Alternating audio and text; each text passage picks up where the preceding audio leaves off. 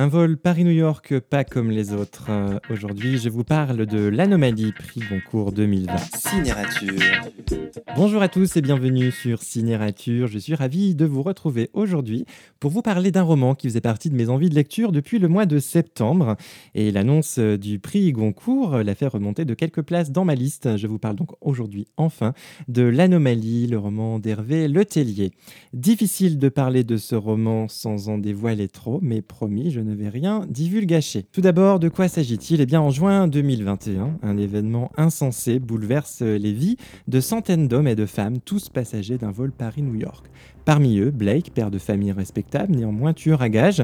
Slim Boy, euh, pop star nigériane, las de vivre dans le mensonge.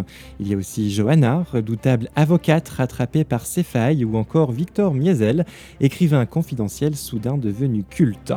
Tous croyaient avoir une vie secrète, nul n'imaginait à quel point c'était vrai. Alors tout d'abord, je dois avouer que j'ai été particulièrement décontenancé euh, par ce roman, décontenancé pour plusieurs raisons. Tout d'abord, je ne m'attendais pas vraiment à ça de la part d'un prix Goncourt. En lisant le résumé, on est finalement assez peu au courant de l'enjeu du livre. Euh, le côté science-fiction m'a surpris, mais si vous n'êtes pas vraiment amateur de science-fiction, soyez rassurés, ce n'est pas vraiment l'enjeu principal euh, de ce livre. J'ai été également décontenancé par le nombre de personnages qui se superposent de chapitre en chapitre.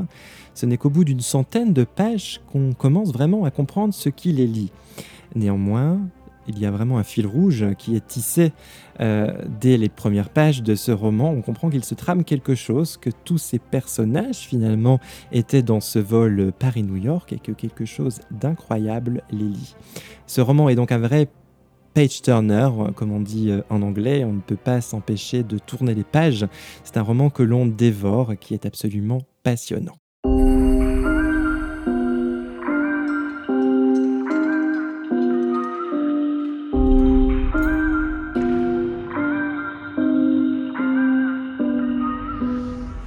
Le style de l'auteur est vraiment très fluide, très simple, très limpide.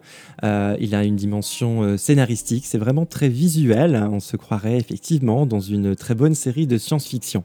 Mais comme je vous le disais, euh, l'aspect science-fiction finalement n'est sans doute pas l'enjeu premier de ce livre. par moments, on a même l'impression, et je pense que ce n'est pas qu'une impression, que l'auteur se moque un peu des codes de la science-fiction en les parodiant, en les caricaturant. Finalement, la science-fiction, l'événement, l'anomalie dont il est question n'est qu'un prétexte pour l'auteur pour passer un véritable message et offrir une réflexion personnelle euh, sur euh, nos vies, sur nos existences, euh, une réflexion également peut-être plus philosophique et théologique et une réflexion sociale. Il y a également des passages absolument savoureux dans lesquels euh, l'auteur se moque ou en tout cas essaie peut-être de pointer là où ça fait mal sur des questions de société.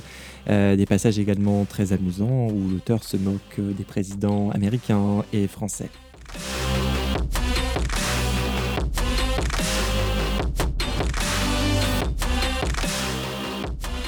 En tout cas, voilà une lecture enthousiasmante écrite par un romancier facétieux qui a génialement construit sa machine littéraire autour d'un scénario très inventif et efficace et qui vous embarque dès les premières pages et que vous ne serez pas prêt d'oublier après l'avoir refermé.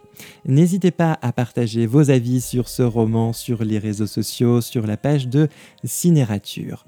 Bonne lecture et à très bientôt sur Cinérature.